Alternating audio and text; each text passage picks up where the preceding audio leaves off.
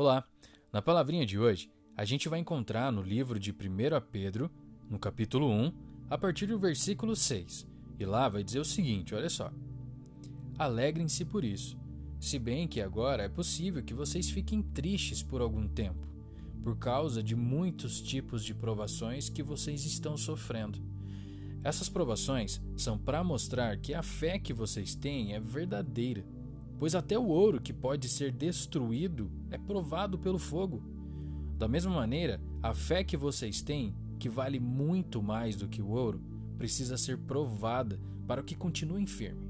Assim, vocês receberão aprovação, glória e honra no dia em que Jesus Cristo for revelado.